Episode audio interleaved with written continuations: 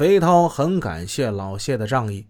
在如今这种只认钱不认人的社会，能有像老谢这样的，面对枪口却依然挺身而出为朋友求情的兄弟，这这太难得了。这他把所有的希望全都寄托在老谢的身上了。阿头，稳住了啊！你放心，哥哥一定想办法救你啊！站在车外的老谢再一次俯身到车窗前，向肥涛保证。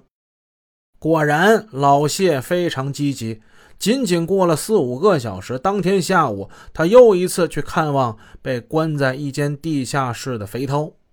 肥涛已经是老江湖了，虽然双眼被蒙住，看不出老谢跟那两个年轻人打交道时相互间的表情，但听话是能听出音儿的。经过安静下来，回忆这几个小时。这些经过，嗯嗯，他隐约感觉呀，老谢跟那两个年轻人似乎并不陌生，他们之间这一切或多或少给人一种做戏的感觉。啊啊！别是他妈你这老小子绑我吧？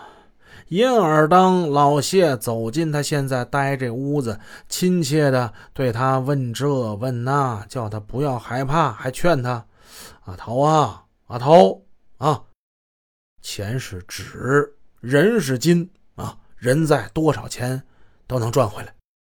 钱这东西啊，该舍的时候就舍一舍，破财免灾。”肥涛听了老谢说这些话，一点都感动不起来。他隐隐约约觉得里边有事儿。那时的肥涛还不确定自己是不是被人算计了，实际这事儿已经很明显了。他掉进了贺楠楠与老谢合谋设下的一个局。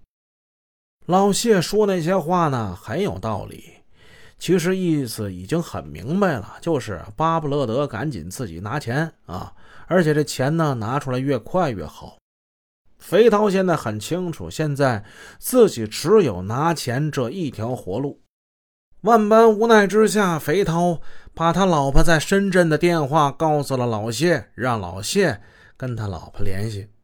充当中间人的老谢和肥涛的老婆在电话中几番讨价还价之后，二人商定：肥涛的老婆带三十万元人民币到珠海交钱之后。老谢保证在澳门把肥涛毫发无损的给领回家。